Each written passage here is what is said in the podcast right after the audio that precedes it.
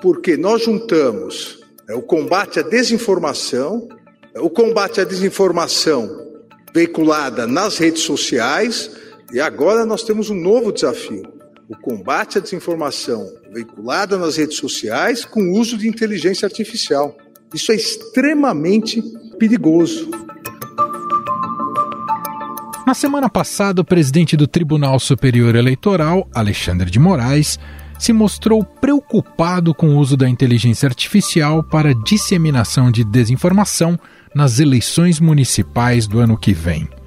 Para o ministro do STF, a tecnologia é uma das principais ameaças ao processo democrático. Moraes citou o combate travado pela Justiça Eleitoral contra a desinformação nas redes sociais em eleições passadas a desinformação ganhou uma grande força com a utilização das redes sociais. em verdade, além de divulgar discurso de ódio, né, discursos antidemocráticos, essa desinformação ela visa captar a livre vontade do eleitor. É um ataque à democracia por dentro.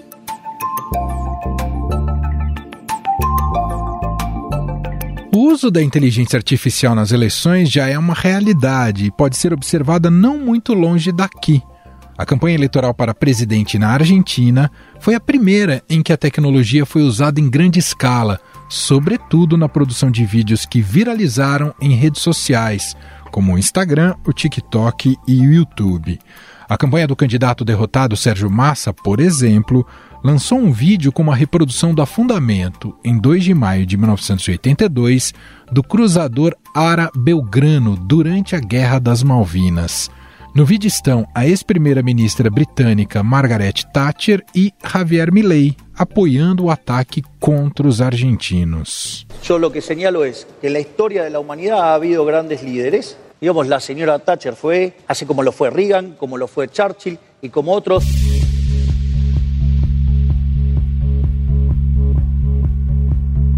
Importante lembrar que Milley sempre mostrou sua admiração a Margaret Thatcher, que comandou as tropas britânicas na Guerra das Malvinas. Mas os apoiadores do presidente eleito foram mais a fundo e usaram a chamada deepfake e colocaram o rosto de Sérgio Massa em um homem que cheirava cocaína.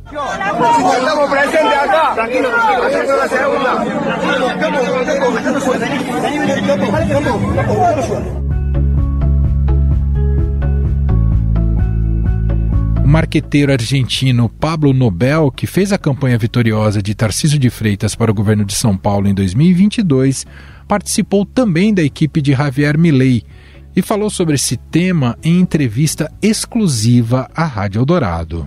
Um é o lado o lado escuro, né? Um, o lado que vai propiciar a construção de fake news, lembrando que as campanhas se tornam cada vez mais horizontalizadas, que os colaboradores eh, usam as ferramentas sem uma coordenação clara e cada um vai subindo coisas nas redes de uma forma bastante anárquica, né?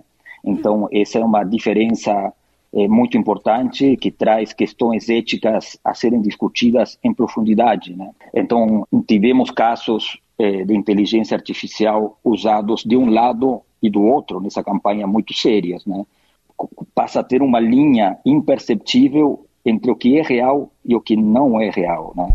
Então, se a questão das fake news já era um tema importante a ser discutido, hoje em dia, é, com a inteligência artificial, o problema se multiplica e, e fica gigante. Agora, vamos falar do lado solar da inteligência artificial, que também abre oportunidades incríveis para a comunicação. Né?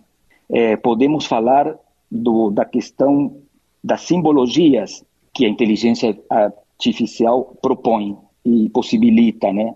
É, na hora que você coloca o Milley com o figurino, com a roupa do libertador San Martín em cima do cavalo, atravessando os Andes como grande libertador e com o rosto do Milley, é uma coisa é, simbólica muito forte, né? É uma coisa que você fala é, como isso, o que que isso causa no espectador, na audiência, no possível eleitor, né? Como isso funciona na psique dessas pessoas? É isso que vamos ter que estudar, isso que vamos ter que entender. Mas sim, eh, a inteligência artificial chegou chegando, é a primeira campanha no mundo que que teve a oportunidade de usá-la para o bem e para o mal. A Argentina, como quase todos os países da América Latina, não tem restrições para a utilização da inteligência artificial. No Brasil, o presidente da Câmara, Arthur Lira, disse que o mau uso da tecnologia pode trazer graves riscos para as eleições brasileiras e defendeu uma legislação dura. Segundo ele, a possibilidade de criar discursos falsos em vídeos com vozes idênticas às de políticos, além da manipulação de fotos, pode comprometer o processo eleitoral. Fico imaginando, no aspecto eleitoral, os riscos que os eleitores, partidos e candidatos correm numa eleição. Devemos e podemos dar nossa contribuição para o bom uso da inteligência artificial. Precisamos desde já pensarmos numa legislação rigorosa que impeça manipulações, que impeça o crime. Presidente do Senado Federal, Rodrigo Pacheco, destacou que a regulação da inteligência artificial deve fugir das polêmicas em torno da criação de uma legislação para as redes sociais. Segundo o parlamentar, a tecnologia pode arruinar uma nação inteira e pode ser decisiva na escolha de representantes políticos. Então, é uma obrigação do Congresso Nacional entregar a regulação normativa legal da inteligência artificial, como é em relação também às redes sociais, sob pena de acontecer aquilo que nós parlamentares sempre não desejamos e reclamamos, inclusive, que é a decisão do Poder Judiciário sobre aquilo que é uma lacuna legislativa. No Senado, inclusive, já há um projeto de lei sendo debatido sobre a regulamentação do uso das inteligências artificiais. O relator da proposta, o senador Eduardo Gomes, afirmou que vai trabalhar até que haja convergência sobre o assunto. Tudo que se fala em inteligência artificial e tecnologia e inovação tem um caráter de ineditismo que nos dá conforto, que nos dá possibilidades de serviço, mas que também leva junto consigo uma responsabilidade para que a gente tenha um certo controle sem censura e um acesso sem domínio. Entre as críticas ao projeto de lei estão o critério para a classificação de riscos à sociedade, que não leva em consideração as especificidades de cada setor. Na Câmara dos Deputados, um outro projeto regulamenta os sistemas de inteligência artificial no Brasil e determina que o Poder Executivo defina uma política nacional de inteligência artificial. Pelo texto, serão princípios da inteligência artificial: transparência, segurança e confiabilidade, proteção da privacidade, dos dados pessoais e do direito autoral, e respeito à ética, aos direitos humanos e aos valores democráticos. O projeto tem dois objetivos. Primeiro, estabelece direitos para a proteção do elo mais vulnerável, ou seja, o usuário de redes e plataformas digitais. Segundo, ao dispor de ferramentas de governança, fiscalização e supervisão, cria condições de segurança jurídica para a inovação e o desenvolvimento tecnológico. Nos Estados Unidos, Califórnia e Texas aprovaram leis proibindo o uso de deepfakes em contexto eleitoral. E em seu artigo 52, prevê a obrigação de informar que um conteúdo foi artificialmente gerado. Afinal, quais os perigos por trás do uso da inteligência artificial nas eleições? Se bem usada, quais são os seus benefícios? Sobre o assunto, vamos conversar com o diretor executivo do Instituto de Tecnologia e Sociedade, o ITS Rio, Fabro Steibel. Tudo bem, Fabro? Seja bem-vindo mais uma vez por aqui. Tudo bom, muito obrigado pelo convite. Fabro, nas eleições argentinas nós vimos a entrada mais significativa de ferramentas da inteligência artificial para a concepção de peças de campanha e já provocou efeitos bem importantes, inclusive. Tudo indica, e até ouvindo quem atua né, nesse segmento, que isso é apenas o começo de uma exploração ainda maior desses recursos nas eleições. Antes da gente entrar no debate ético né, que cerca o tema e que é muito importante, mas queria inicialmente te ouvir sobre as potencialidades da inteligência artificial com esse viés de produzir persuasão. O que ela abre de possibilidades, na sua visão, Fabro? Olha, eu acho que a, a inteligência artificial ela barateou a produção de conteúdo. Então, a IA generativa que a gente fala aí, né, ela é uma guspidora de clichês. Ela leu tudo, ela viu tudo, e você dá uma instrução, cria uma foto minha como se eu fosse um, um Monet e ela vai gerar essa foto. Ela não é só clichê, ela não faz iguais, mas ela consegue fazer algo novo. Onde é que a gente já viu uso disso? Né? Em três áreas. Texto, que até para informação falsa não é nem o grande principal problema. Imagem e voz. E aí nós temos um problema. Então, todo mundo que é famoso, que tem bastante vídeo e áudio, você consegue fazer um treinamento bem fácil ali para você falar. Da mesma forma lá que na, os imitadores né, de Chico Anísio e Adnet, né, eles fazem aquele personagem, a inteligência artificial faz esse personagem. Mas ele vai parecer muito real. Então a gente já tem caso que se aplica ao Oscar, que se aplica à guerra eh, de Israel, que se aplica à eleição argentina. Está cada vez mais comum a gente ver um vídeo que a gente fala, nossa, mas essa pessoa falando isso, você vai ver, e é uma mensagem falsa. Para que as pessoas não fiquem tão preocupadas, é bom lembrar o seguinte: quando o rádio começa, alguém resolve ler A Guerra dos Mundos no rádio. Nesse momento, as pessoas foram para a rua achando que tinham marcianos invadindo a Terra. Para aquela educação midiática da época, o rádio era tão verdade que você escutou aquilo e você entendeu que era uma notícia: marcianos invadem a Terra. Hoje ninguém cairia nessa. Então, nesse começo de inteligência artificial, o que, que a gente tem? Parece verdade. Daqui a pouquinho, a gente vai começar a acreditar menos ou vai começar a procurar fontes para triangular, para ver se é aquilo mesmo. Quer dizer, nessa fase em que estamos, pode, por enquanto, aprofundar um pouco mais a questão do que é verdadeiro e do que é falso, é ficar nesse terreno nebuloso, Fábio?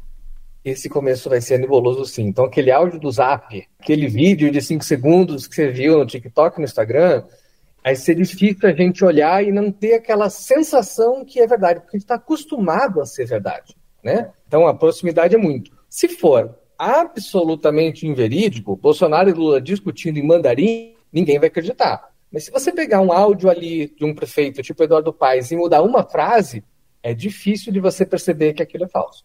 E a nossa capacidade de e necessidade de regular isso pensando em campanha eleitoral, já que isso pode ter um impacto definitivo para o resultado de uma eleição, Fabro? Olha, a campanha eleitoral, a boa notícia é que é mais fácil de regular. Porque o que interessa não é se eu usei Photoshop, se eu usei efeito de luz ou um chat GPT, né? O que importa é a intenção do que eu fiz. Então, se eu faço algo com a intenção de incentivar você a não votar, de denegrir sua imagem, de imputar uma calúnia, de iludir o eleitor, isso daí já é crime. E na eleição nós temos um tipo de punição que é grave, mas que pega, que é a inelegibilidade. Então, ninguém sabe como é que o TSE e os tribunais eleitorais vão interpretar isso. Mas eu imagino que se um candidato fizer algo falso e aquilo afetar os votos, que é aquela eleição, você ganhou por mil votos e aquilo afetou, possivelmente vai haver uma punição que pode chegar à perda do mandato. Então a gente vê que em outras áreas, na publicidade, no jornalismo é mais difícil. Mas a boa notícia da eleição é que, ao contrário da Argentina, a gente tem regras eleitorais bem claras que, se você utilizar uma comunicação e aquilo afetar o resultado de forma injusta, você terá punição. Em que medida precisa ter um comprometimento também dos veículos que hospedam esses, essas campanhas, esses materiais produzidos por inteligência artificial? Te pergunto isso porque nem sempre serão as campanhas necessariamente que vão fazer peças inverídicas para serem divulgadas. Às vezes eleitores produzem muito mais até, né? E, e dissemina tanto quanto e pode ser tão prejudicial quanto também, né, Fábio? É agora que barateou, todo mundo vai fazer. Tem que pensar o seguinte: fã faz. Você é fã de um político, você vai fazer conteúdo com ele. A gente viu com a Anitta, a gente viu com Taylor Swift.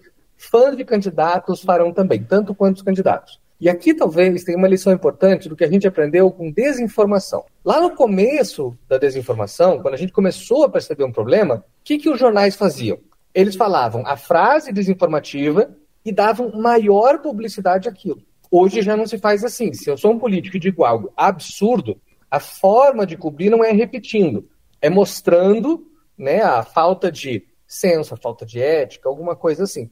Mas levou um tempo, de forma que tem várias pesquisas que falam o seguinte: Quem queria passar uma desinformação falava algo absurdo, e aí, num segundo nível, os jornais multiplicavam a voz daquilo. Com o tempo, se torna plausível aquilo lá ser discutido. Temos um caso no Brasil, temos um caso lá fora disso. Com deepfake vai ser a mesma coisa. Se a mídia simplesmente disser, olha, aconteceu isso, a gente está replicando. Eu acho que a mídia já aprendeu bastante, não vai fazer igual. Mas a gente ainda tem esse como reportar sobre algo que é falso sem aumentar o efeito daquilo. Já os algoritmos das plataformas também vão ter que se adaptar a isso. Será que você tem o direito de viralizar algo que é desinformação? Hoje a gente vai entender que não. Aquele conteúdo ele pode ser proibido, pode ter um aviso, ele pode ser não impulsionável. A tendência é que esses conteúdos que sejam muito falsos pela inteligência artificial sejam também. Mas, novamente, o desafio não é pequeno. O YouTube e o Google, por exemplo, estão discutindo se a foto que você tira com o próprio celular, que daqui a pouco, sabe, faz uma alteração, é uma foto adulterada ou não, se aquilo tem que ter aviso ou não. Então a gente está descobrindo a fronteira entre o que é tecnologia, houve adulteração, que não necessariamente é ruim, e o que é a intenção. Eu faço isso para desinformar, eu faço isso para manipular. O Congresso Nacional já tem debatido o tema da, da inteligência artificial. Tem comissão no Senado, tem PL tramitando na Câmara.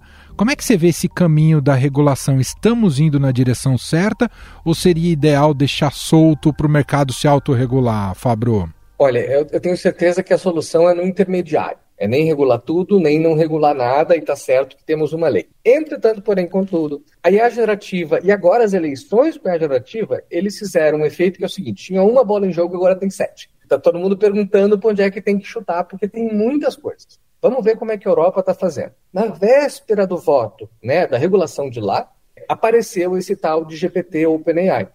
Então, ali, em dois, três meses, eles fizeram um puxadinho na legislação que meio foi contra a lógica do resto não estou regulando o uso, estou regulando uma tecnologia. Se for né, uma IA fundacional, aquela IA que você usa para outras coisas, tem regras. Isso deu muita discussão. E na fase atual, vários países estão pensando que talvez não seja a hora de regular isso. Já outras coisas de alto risco, a hora de regular agora. Então, como é que o Brasil está discutindo? Né?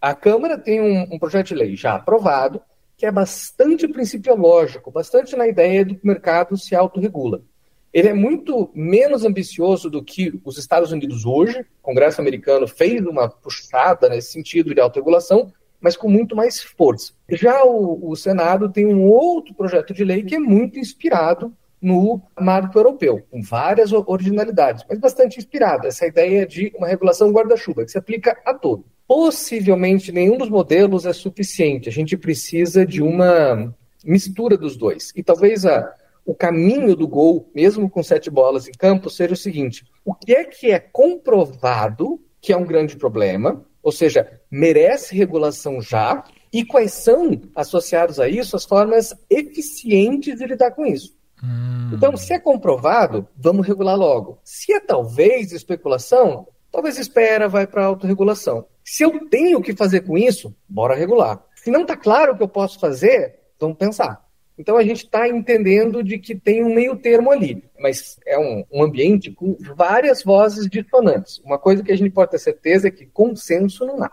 Eleições entra nessa caixinha de alto risco, Fabro. Eleições no sistema europeu, né, não entra porque não é o uso em eleições, é o uso em outras coisas. Aqui a gente está olhando a eleição ainda como um subproduto, não exatamente a eleição. Agora, quando a gente olha para a nossa lei eleitoral, a gente vê que, na verdade, a gente já regulou. Se eu usar, seja o que for, para manipular o eleitor, para fazer você não votar, é impressionante quantidade de novas regras que a gente foi colocando para evitar esse tipo de coisa.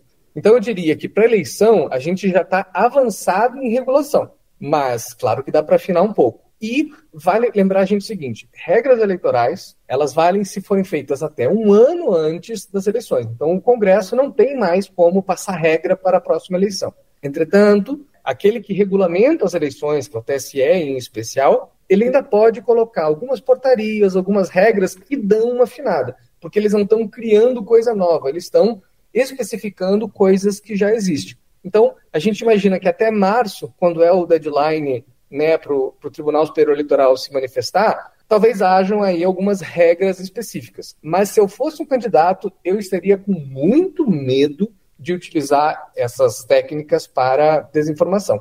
A gente já viu ali na jurisprudência, né, nos precedentes de 2018, que aqueles que falaram não vai votar ou vai votar no lugar errado foram penalizados. Sim. Então, eu não vejo como os tribunais eleitorais pegando leve em alguém que utiliza inteligência artificial para ganhar eleições.